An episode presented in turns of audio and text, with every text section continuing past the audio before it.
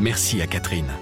Merci à Nicole, André, Mireille ou encore Patrick.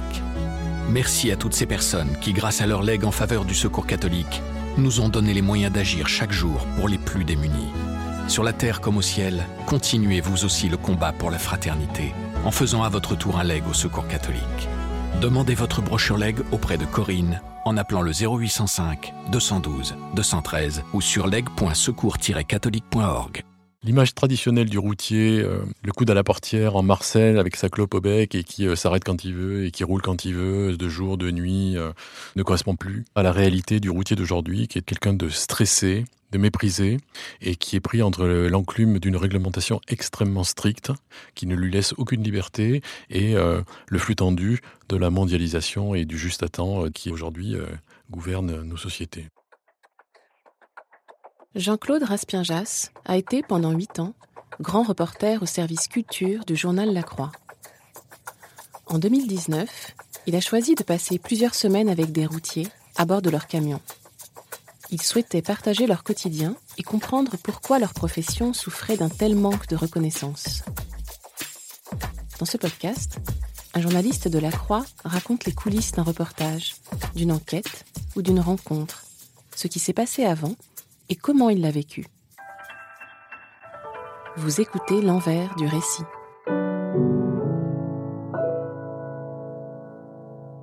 Bonjour, je m'appelle Jean-Claude Raspien-Jass. J'étais euh, grand reporter au service culture euh, quand j'ai fait euh, une série d'été pour La Croix qui s'appelait Les Routiers au mois de juillet 2019, un monde euh, auquel je ne connaissais rien avant de m'embarquer avec eux. Alors l'origine de cette série d'été venait de l'hiver 2018-2019 où j'étais parti pour une rubrique que publiait La Croix à l'époque qui s'appelait 24 heures quelque part. Et il se trouve que depuis des années, je passe au large du plus grand resto routier de France, qui est ouvert depuis 1937, ouvert 24 heures sur 24. Et je passais au large de ce restaurant qui est à côté de Châteauroux, à Déols, sans m'y être jamais arrêté. Et je voyais beaucoup, beaucoup, beaucoup de camions quand je passais. Et je connaissais la réputation de l'établissement. Je me suis dit, mais pourquoi j'irais pas passer 24 heures là-bas? Alors les fameux 24 heures se sont transformés en 5 jours et 5 nuits. Et je voulais me concentrer que sur ce restaurant. Qu'est-ce que c'est que d'être dans un barnum pareil? Et évidemment, dès le premier soir, quand je suis arrivé, je me suis retrouvé à la table des routiers, euh, qui étaient méfiants, journalistes, tout ça, mais j'ai au moins un avantage par rapport à d'autres confrères, c'est que j'ai juste un carnet et un stylo plume. C'est tout. Très vite, évidemment, la méfiance euh, a cédé et euh, ils ont commencé à me raconter leur vie. Et ce qui m'a frappé, c'est que dans toutes les conversations que j'avais avec eux, ils me parlaient tous du mépris. Ils étaient traités comme des chiens, comme des moins que rien, que ci, que là. Donc je repars de ce reportage sur le resto routier et sur la route en rentrant, je me dis mais qu'est-ce qui s'est passé? Moi j'étais parti avec l'idée de Max Meignier, les routiers sont sympas et tout ça, et là je tombe sur une corporation où ils sont tous méprisés, dans un état en plus euh, vraiment pas bon psychiquement, moralement. Et c'est en cours de route que je me dis ben, je voudrais faire une série d'été sur eux. Qu'est-ce qui s'est passé? Du temps de Max Meignier, les routiers sont sympas, ça correspondait à une vraie réalité. Alors, Les routiers sont sympas était une émission mythique de RTL entre 1972 et 1986 tenu par euh, Max Meignier et qui avait un succès considérable puisqu'il avait en moyenne 800 000 euh, auditeurs tous les soirs. Tout le monde connaissait beaucoup les routiers. Ils étaient responsables de plein d'embouteillages parce qu'il n'y avait encore pas beaucoup d'autoroutes encore à ce moment-là. Mais ils étaient sympas. Et donc j'en ai rappelé euh, quelques-uns en disant moi je voudrais, je voudrais partir avec vous, je voudrais voir à quoi ça ressemble, ce que vous m'avez raconté, c'est quoi ce mépris? Et, et donc je suis parti.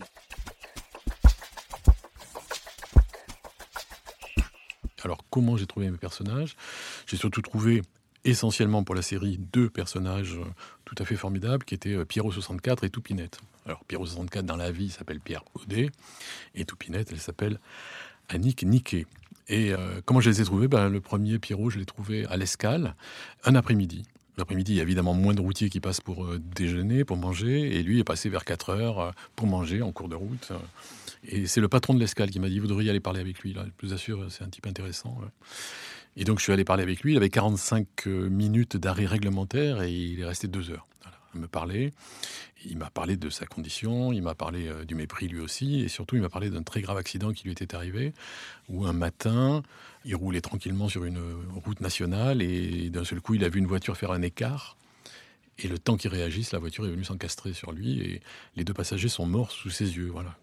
Mais il a été tenu pour responsable de l'accident quand on est arrivé, parce que son camion euh, est parti sur la gauche et euh, sur le coup, on a cru que c'était lui. Il a été totalement innocenté. Et les premiers témoins qui étaient là ont dit ben non, il les a pris de face. À la suite de quoi, il a fait une très très grave dépression, il a perdu 17 kilos, il n'a pas travaillé pendant 6 mois. Enfin bon, donc il m'a beaucoup parlé de ça. Il y avait aussi ce traumatisme-là. Et évidemment, l'accident est un peu l'ombre noire des routiers. C'est-à-dire que tous les routiers sont exposés à la menace, à la probabilité, voire à la réalité euh, d'un accident. Donc j'avais beaucoup parlé avec lui, mais ça c'était pour euh, toujours dans le cadre de mon reportage. Et je l'ai rappelé, en disant est-ce que vous accepteriez euh, J'ai envie de voir ce que c'est que la condition dont vous m'avez parlé. Est-ce que vous acceptez de me, prendre avec vous? Et l'idée, c'est de passer la semaine avec vous. Voilà. C'est aussi de dormir dans le camion. Et il a été très très sympa. Donc je suis arrivé chez lui un dimanche soir. Il m'a fait dormir chez lui. Il m'a présenté sa femme qui travaille aussi dans le transport routier. Et on est parti euh, un lundi matin à, à 3h30 du matin. Et on a passé la semaine ensemble. Voilà. Ça, c'est le premier personnage qui m'a appris énormément de choses. Et le deuxième personnage, Toupinette, Annick, elle, je l'avais rencontrée. J'avais commencé à m'abonner à des revues spécialisées sur les routiers parce que je voulais comprendre leur monde. Et il y a deux grandes revues, c'est deux mensuels.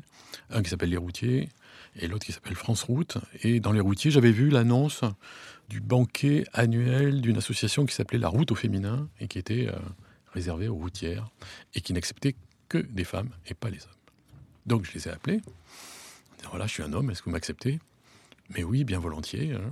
Donc j'y suis allé et euh, la chance a voulu que je suis arrivé assez tôt, donc j'ai pu parler avec certaines routières avant qu'elles soient dans le banquet. Là, elles étaient vraiment seules. Et puis là, en discutant avec les, unes et les autres, j'ai vu à peu près euh, avec qui éventuellement je pourrais faire un entretien pour la série. Et Toupinette, je l'avais pas euh, capté, comme on dit. Mais il se trouve que par chance, évidemment, il y avait quelques hommes qui étaient là, des maris et des compagnons des routières, et j'étais à leur table. Et la chance a voulu aussi, d'habitude, ils sont dans une salle à part les hommes et les femmes entre elles. Mais là, c'était une grande salle, donc on était dans la même salle, mais séparés.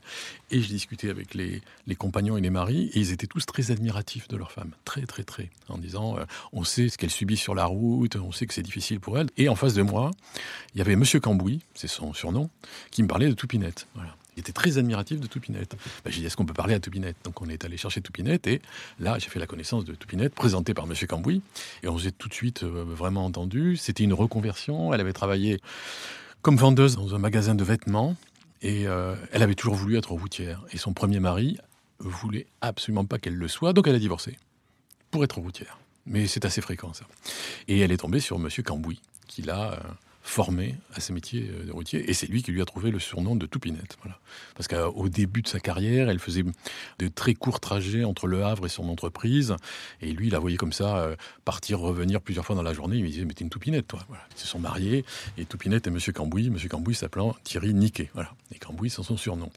Donc j'ai rappelé Toupinette en disant voilà, j'aimerais bien partir avec vous, est-ce que c'est possible et tout ça. Pareil, très très bien reçu. Donc c'est grâce à eux que j'ai découvert la réalité de ce monde, la réalité de leurs conditions. Euh, ça a été euh, deux personnages tout à fait extraordinaires.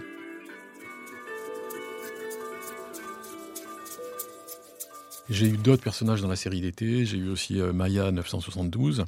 Alors Maya 972, c'est Stivelle Malfleury, qui est guadeloupéenne, d'où son surnom Maya 972. 972, c'est le département de la Guadeloupe.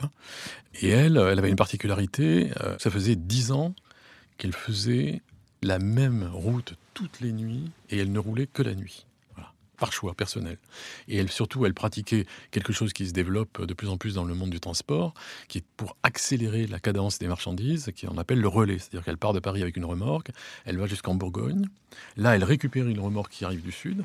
Donc, ils échangent leur remorque et ça repart. Et du coup, la marchandise s'arrête jamais. Et ça peut faire une économie au transporteur qui n'a pas besoin de payer euh, les frais d'hôtel ou de nuit. Enfin, ils vont pas à l'hôtel, mais il y a des frais de nuit, donc c'est bénéfique pour tout le monde. La marchandise, le patron et, et elle, euh, qui préférait rouler la nuit parce qu'elle considérait que c'était plus tranquille. Donc ça m'intéressait de la suivre aussi, qu'elle me raconte euh, tout ça. Voilà, et alors le reportage s'est très très très bien passé avec eux, j'ai appris énormément de choses, donc j'ai vu la réalité du mépris dont ils m'avaient parlé, c'était partout, tout le temps. Voilà à chaque fois qu'il s'arrêtait quelque part, que ce soit euh, dans des entrepôts ou même dans des restaurants. Euh, mépris des patrons, mépris des donneurs d'ordre, mépris des clients, mépris des automobilistes, mépris de la société en général. Et ça se concrétisait à chaque fois par les arrivées dans les entrepôts, quand ils venaient charger ou décharger, où personne ne leur adressait la parole. On les parque euh, dans certains entrepôts, dans des endroits un peu grillagés, on les laisse là, on leur parle pas, on leur serre pas la main, quand j'avais parlé avec eux à l'escale, ils, me parlaient tous de ça, du, syndrome du café. C'est-à-dire que plus personne leur a fait un café. Ça, le café, c'était quelque chose. J'ai vécu un épisode avec Pierrot. Il est allé livrer dans une ferme du Gers. Il livrait des bouteilles vides. Et quand on est arrivé dans la ferme, la fermière lui a serré la main, euh, lui a demandé s'il voulait un café. Et eh ben, ça, ça lui a fait la semaine. C'est-à-dire qu'il n'arrêtait pas de m'en parler en disant Mais tu te rends compte, t'as vu ça? Et, et là, je me disais Mais dans quel état ils sont? Si il suffit que quelqu'un leur sourit, leur serre la main, voire leur propose un café, pour que d'un seul coup, ils en soient à, m'en parler toute la semaine, je me disais, mais dans quelle considération on les tient pour qu'on en soit là?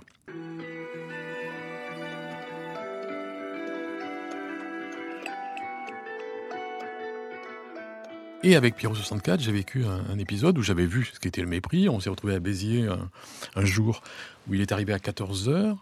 Alors, ils sont soumis à l'arbitraire du cariste de celui qui réceptionne. C'est lui qui décide à quel moment il va faire décharger ou pas. Et il n'a aucune raison à donner, il n'explique pas. Et en général, il ne donne pas les délais. Donc, le chauffeur arrive, il est à l'heure, ce qui est déjà un exploit pour un routier d'arriver vraiment à l'heure.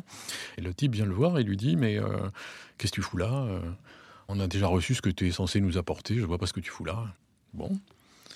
Et je vois mon Pierrot qui ne s'énerve pas qui appelle son patron en disant écoute, je comprends pas ce qui se passe, mais euh, et qui s'énerve pas. Et je lui dis mais comment ça se fait que tu. Mais il me dit c'est très simple, si je m'énerve, je vais être interdit de site, je pourrai plus revenir, et si je suis interdit de site, mon patron perdra le marché. Donc on s'écrase. Toupinette m'a raconté la même chose. Toupinette, elle fait du porte-conteneur entre Le Havre et Paris. Quand ils arrivent euh, sur le port du Havre, là c'est l'arbitraire absolu, et il lui est arrivé parfois d'attendre jusqu'à 9 heures que quelqu'un euh, s'occupe de ce qu'elle a à apporter, sans lui donner d'explication. Donc les routiers, grande gueule, tatoués, tout ça, tout ce qu'on imagine, en réalité, c'est des gens qui avalent beaucoup de, couleuvres. Et, pour finir l'histoire de Béziers, il va attendre deux heures dans son camion, il a son ordre de mission, qui est très clair, avec sa marchandise, et deux heures après, le cariste va se pointer en disant, ben non, finalement, euh, tu peux décharger et tout ça. Pas un mot d'excuse, rien. Sauf que les deux heures de retard vont s'accumuler, il va prendre du retard, il va aller ensuite recharger dans un autre coin de Béziers où il va être reçu comme un chien, pareil. Et là, il est à la limite. Mais comme il est à la limite, ensuite, il faut qu'il trouve le moment où aller dormir. Et là, très très vite, ça coince parce qu'il y a une réglementation qui est extrêmement stricte, où il faut qu'ils arrêtent toutes les 4h30 et ils font pas qu'ils fassent un tour de roue de plus, parce que c'est marqué sur le tachygraphe et là, ça ne peut pas rigoler. Alors le tachygraphe, c'est un appareil numérique qui capte tout. C'est-à-dire, dès que le routier met la clé de contact, dès le premier soubresaut du moteur et surtout le premier tour de roue, tout est enregistré. Tout. Et notamment les infractions horaires, mais aussi les infractions de vitesse.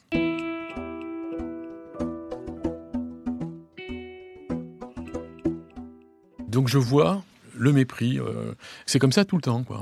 Or, ce qui me frappe en circulant avec eux, je découvre assez vite quelque chose qui m'avait totalement échappé.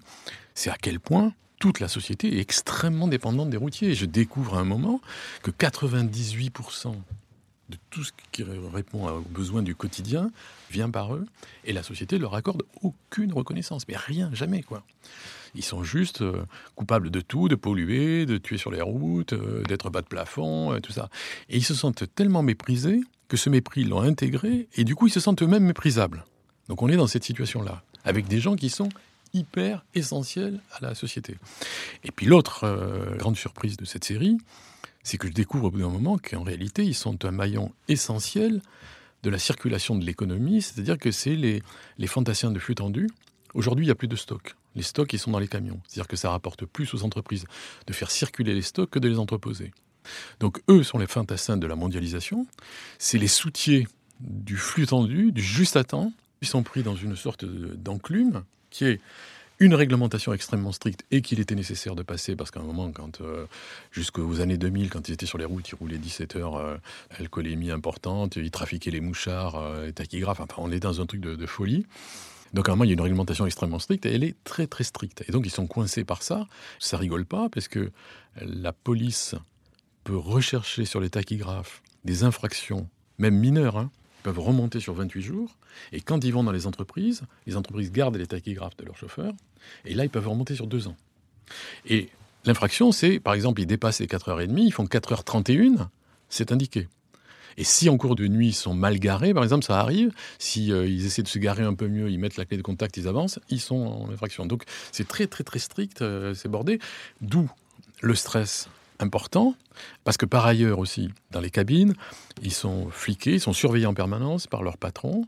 C'est-à-dire qu'il y a un système de surveillance électronique dans le camion qui fait que le patron sait exactement à quel endroit il est, s'il suit la route qui a été définie. Donc ils se font appeler en cours de route en disant Matin, je comprends pas, tu devais passer par là, pourquoi tu passes par là? Mais pourquoi tu t'es arrêté là? Pourquoi tu t'es arrêté 10 minutes ici, pas 20 minutes par là? Voilà. Donc ils sont fliqués tout le temps et ils sont dans ce truc de flux tendu. Donc ils sont coincés entre cette réglementation extrêmement stricte qui les oblige à calculer tout le temps leur temps de trajet, leur temps de repos, tout le temps, tout le temps, et par cette urgence de l'économie qui les oblige à tracer.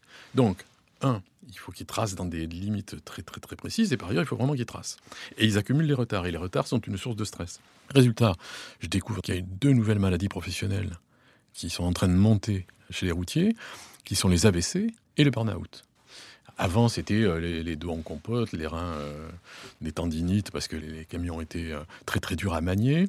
Là, c'est des monstres technologiques, c'est extrêmement confortable. Ils ont beaucoup beaucoup d'assistance électronique à l'intérieur. Enfin, c'est assez facile de conduire un, camion. Quand je dis facile, il faut juste que je dise quand même que la, la formation du routier est une formation très très très poussée.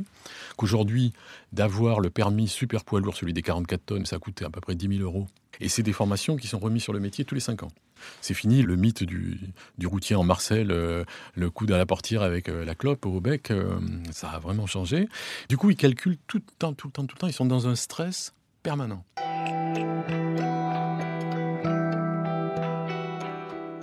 L'intérêt de ce genre d'immersion, c'est que par rapport à tout ce qu'ils avaient pu me raconter à l'escale et la réalité de partager leur vie, c'est-à-dire de passer 10 à 12 heures dans le camion, de voir ce que c'est que l'épaisseur des heures, la fatigue, la monotonie, tout ça, mais aussi le plaisir du voyage. Ils adorent tous leur métier, en dépit de tout ce que je viens de dire. Ils aiment leur métier, vraiment, vraiment.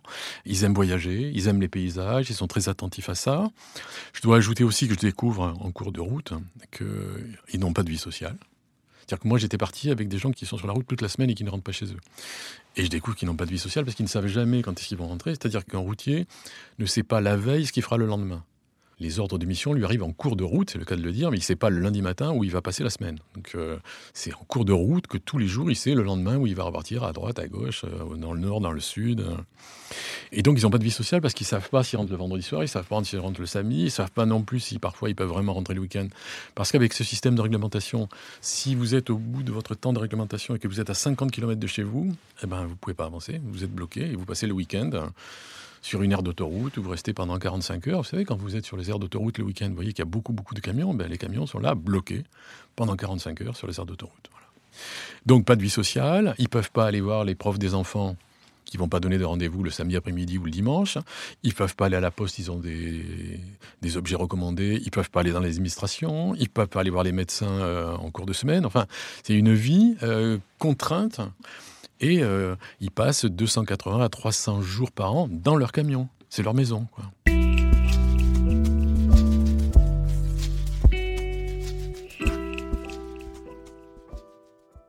Ce que je découvre aussi, c'est euh, la perte de la solidarité sur la route. C'est-à-dire que, comme ce système fait qu'ils sont à flux tendu tout le temps sur la route, ils ne s'arrêtent plus même pour porter secours à un, un routier en difficulté qui a crevé, qui a une panne ou qui a eu un accident, alors que ça faisait partie de la mythologie traditionnelle du routier. Dès qu'il y en avait un qui crevait, il y en avait cinq qui s'arrêtaient, qui l'aidaient à changer son pneu, tout ça. Bon, voilà. Là, c'est fini. C'est fini, c'est fini. Ils ne peuvent pas. Et quand j'étais avec Toupinette, on a assisté à un accident de camion où un camion a traversé le terre-plein de l'autoroute. C'était juste à, la sortie du pont de Tankerville.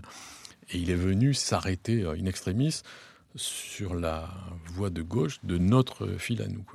Ça venait d'arriver. Le type sortait de son camion, il n'y a pas eu de blessé, heureusement il a pris aucune voiture.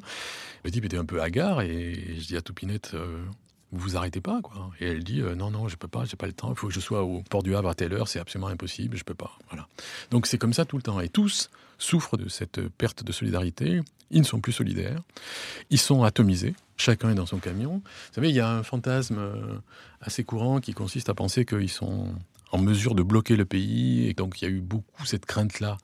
À un moment, ce qu'on appelait le syndrome chilien, puisque les, camionneurs chiliens avaient participé à la chute d'Allende en bloquant le pays. Mais sauf qu'en France, ça fait 25 ans qu'ils n'ont pas fait de grève. C'est fini ça, ça n'existe plus.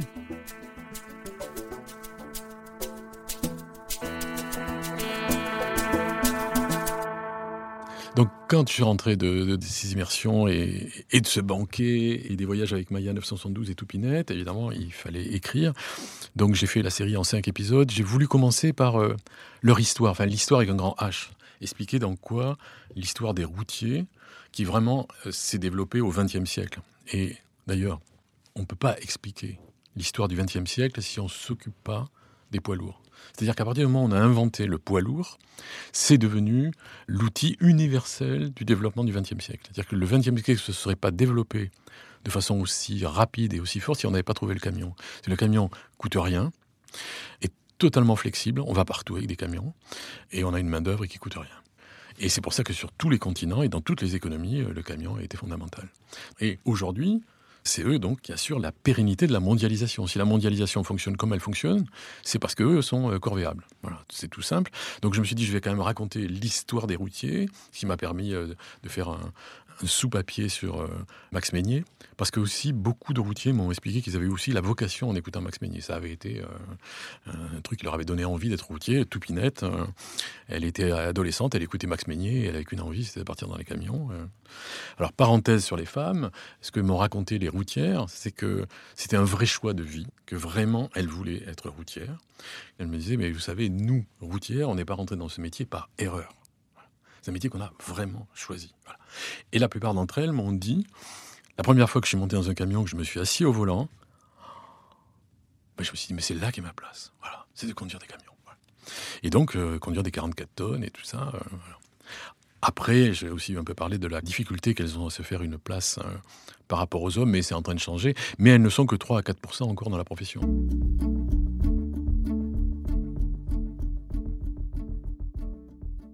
Donc j'ai fait une partie sur l'histoire, évidemment j'ai raconté euh, la semaine avec Pierrot, et j'ai essayé de prendre une journée type, et je l'ai surtout scandé heure par heure, parce que c'est comme ça que ça se déroule. Voilà, c'est toute leur vie, elle est scandée par une sorte de, de rendez-vous horaire, et les rendez-vous horaires qui tiennent aussi compte de la réglementation, où là ils calculent tout le temps.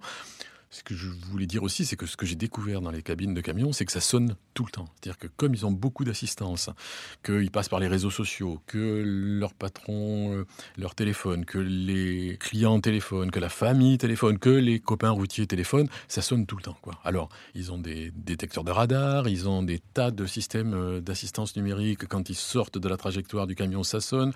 Quand ils sont trop près d'un véhicule, ça sonne. Dès qu'ils partent un peu trop à gauche, un peu trop à droite, ça sonne. Enfin, ça sonne tout le temps. C'est... Euh, c'est-à-dire qu'ils ont une vraie fatigue mentale. Elle n'est pas physique, elle est mentale. Donc j'ai raconté euh, l'histoire de Pierrot, puis ensuite j'ai fait Toupinette, j'ai fait euh, l'histoire des restaurants routiers en général, parce que c'est très important dans leur journée de s'arrêter pour manger et où. Et du coup, ça me permettait de parler de l'histoire du magazine Les Routiers, puisque le magazine Les Routiers est à l'origine de l'invention des restos routiers. c'est eux qui ont lancé ça. Et puis j'ai terminé sur l'avenir euh, du métier de routier parce que on est à un moment charnière, c'est-à-dire que il y a un déficit considérable de routiers. C'est-à-dire qu'aujourd'hui en France, il manque 50 000 chauffeurs routiers. Mais c'est valable dans toute l'Europe, c'est valable aux États-Unis et c'est valable au Canada.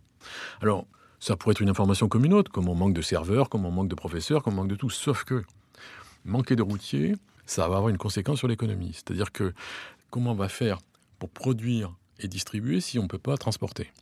La sobriété qu'on cherche actuellement en économie, c'est peut-être par le manque de routiers qu'on va y parvenir, paradoxalement. Et parmi les évolutions du futur, il y a l'arrivée des camions autonomes. Les constructeurs sont dans une course de vitesse actuellement pour mettre au point des camions autonomes qui se passeront de chauffeurs.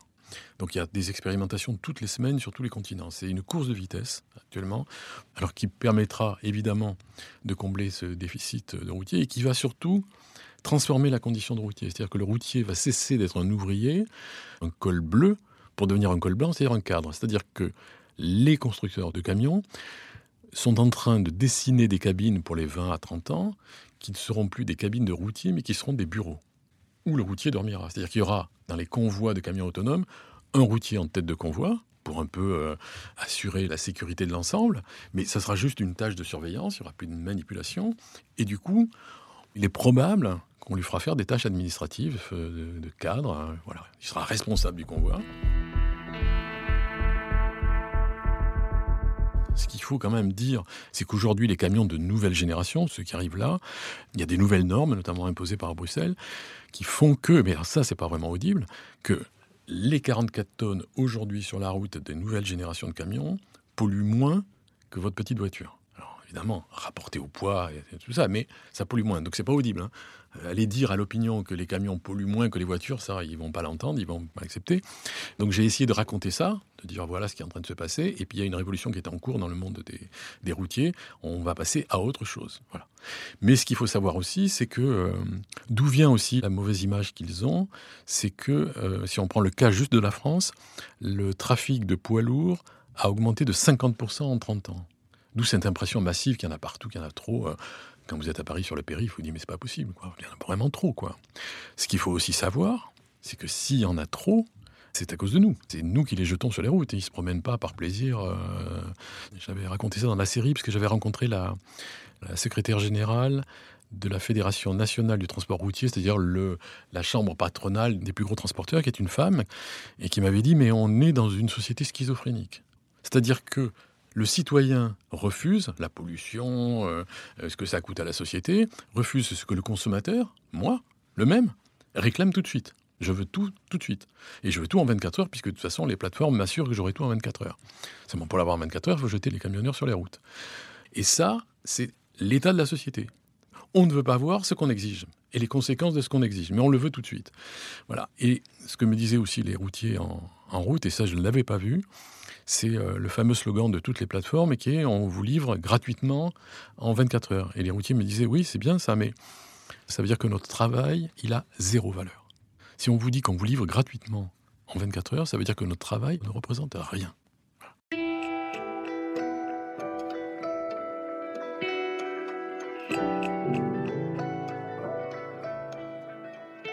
Donc ça, c'était euh, la série. Et puis, euh, l'expérience a été tellement euh, marquante que euh, j'ai reçu le coup de fil d'une éditrice me disant, euh, deux mois après, écoutez, j'ai lu votre série, j'aurais envie de faire un livre avec ça, qu'est-ce que vous en pensez? Et la proposition est arrivée au bon moment, parce que c'est vrai que j'étais resté sur ma faim, c'est-à-dire que je les avais trouvés tous très attachants, mais vraiment très très attachants. J'ai gardé d'ailleurs des liens d'amitié avec eux. Voilà, on s'appelle régulièrement. Et j'étais resté sur ma faim. J'avais envie d'en savoir plus, j'avais envie d'explorer plus, j'avais envie de voyager plus avec eux, j'avais envie de voir vraiment d'aller jusqu'au bout de quelque chose avec eux. Donc je suis reparti pendant euh, plusieurs mois tout en faisant mon travail à la croix, donc je me débrouillais entre les jours de congé, de RTT, de récupération, enfin j'essayais de, partir autant que je pouvais. Et, du coup, ben, j'en ai fait un livre qui s'appelle tout simplement Routier. Et j'ai gardé euh, contact et lien d'amitié avec eux.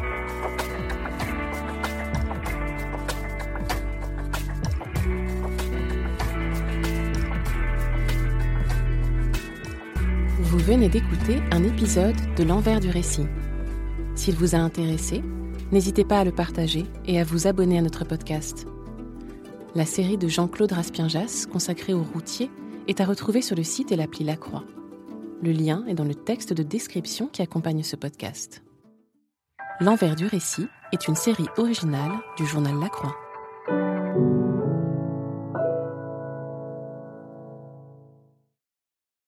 Il est vrai qu'aujourd'hui, nous sommes submergés d'informations. À La Croix, que ce soit sur le numérique, dans notre hebdomadaire ou dans notre quotidien, nous nous donnons pour mission d'aller à l'essentiel, d'éviter les polémiques inutiles, et d'orienter notre regard vers ce qui compte vraiment. Trouver les bons interlocuteurs, prendre du recul et mettre en perspective l'actualité, faire dialoguer des opinions différentes, telle est notre conception du journalisme. Un journalisme libre et conscient de ses responsabilités. Parce que s'informer avec calme, recul et confiance est plus que jamais nécessaire, abonnez-vous à la formule qui vous plaît sur la-croix.com slash abonnement.